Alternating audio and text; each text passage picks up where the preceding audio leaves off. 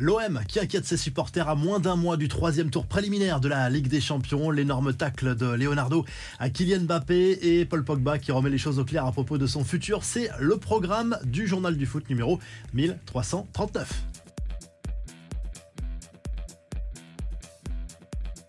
Franck McCourt de passage en France pour régler les dossiers chauds du moment à Marseille. On est à moins d'un mois maintenant du premier match officiel de l'OM dans cette saison 2023-2024. Ce sera lors du tour préliminaire de la Ligue des Champions début août. Le propriétaire américain du club olympien en a profité pour faire la connaissance de Marcelino, le nouvel entraîneur espagnol de cette équipe marseillaise. Il a rencontré également tous les dirigeants de l'OM dont Pablo Longoria bien sûr et certains supporters commencent être inquiet du début de mercato de leur équipe. En dehors de l'arrivée de Geoffrey Kondogbia au milieu de terrain, c'est le calme plat, mais l'an dernier, tout s'était accéléré à cette époque. Cinq joueurs étaient arrivés lors de la seconde quinzaine de juillet et selon la Provence, Pablo Longoria n'est pas spécialement inquiet et il s'apprête à lancer plusieurs offensives dans les prochaines semaines. L'actu autour du PSG avec tout d'abord cette énorme charge de Leonardo contre Kylian Mbappé dans un entretien accordé à l'équipe. L'ancien directeur sportif du PSG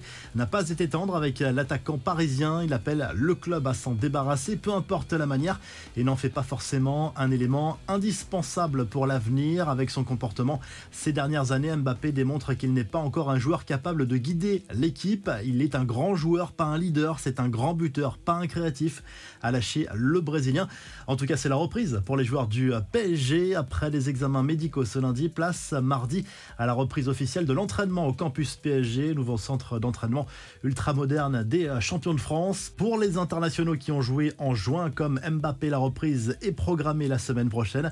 Premier match de préparation le 21 juillet contre le Havre avant le départ le lendemain pour une tournée au Japon. Neymar, lui, est bien de retour en France pour cette reprise car il n'a pas joué en juin avec le Brésil en raison d'une blessure. Star du PSG a quitté le Brésil à bord de son jet privé après plusieurs semaines de vacances passées dans son pays.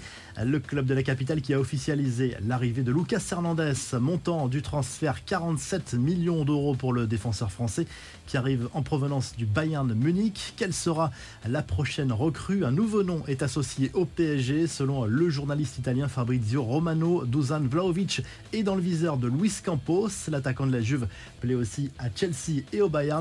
Côté départ, Mauro Icardi devrait s'engager définitivement à Galatasaray après y avoir évolué la saison dernière en prêt avec succès selon l'équipe.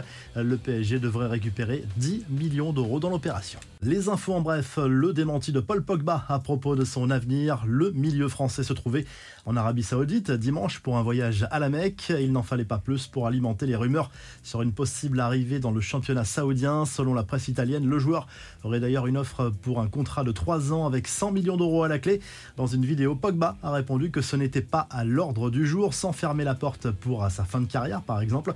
L'opération dégraissage est lancée au Barça. Il faut dire que le club Blaugrana compte actuellement 30 joueurs dans son effectif pro.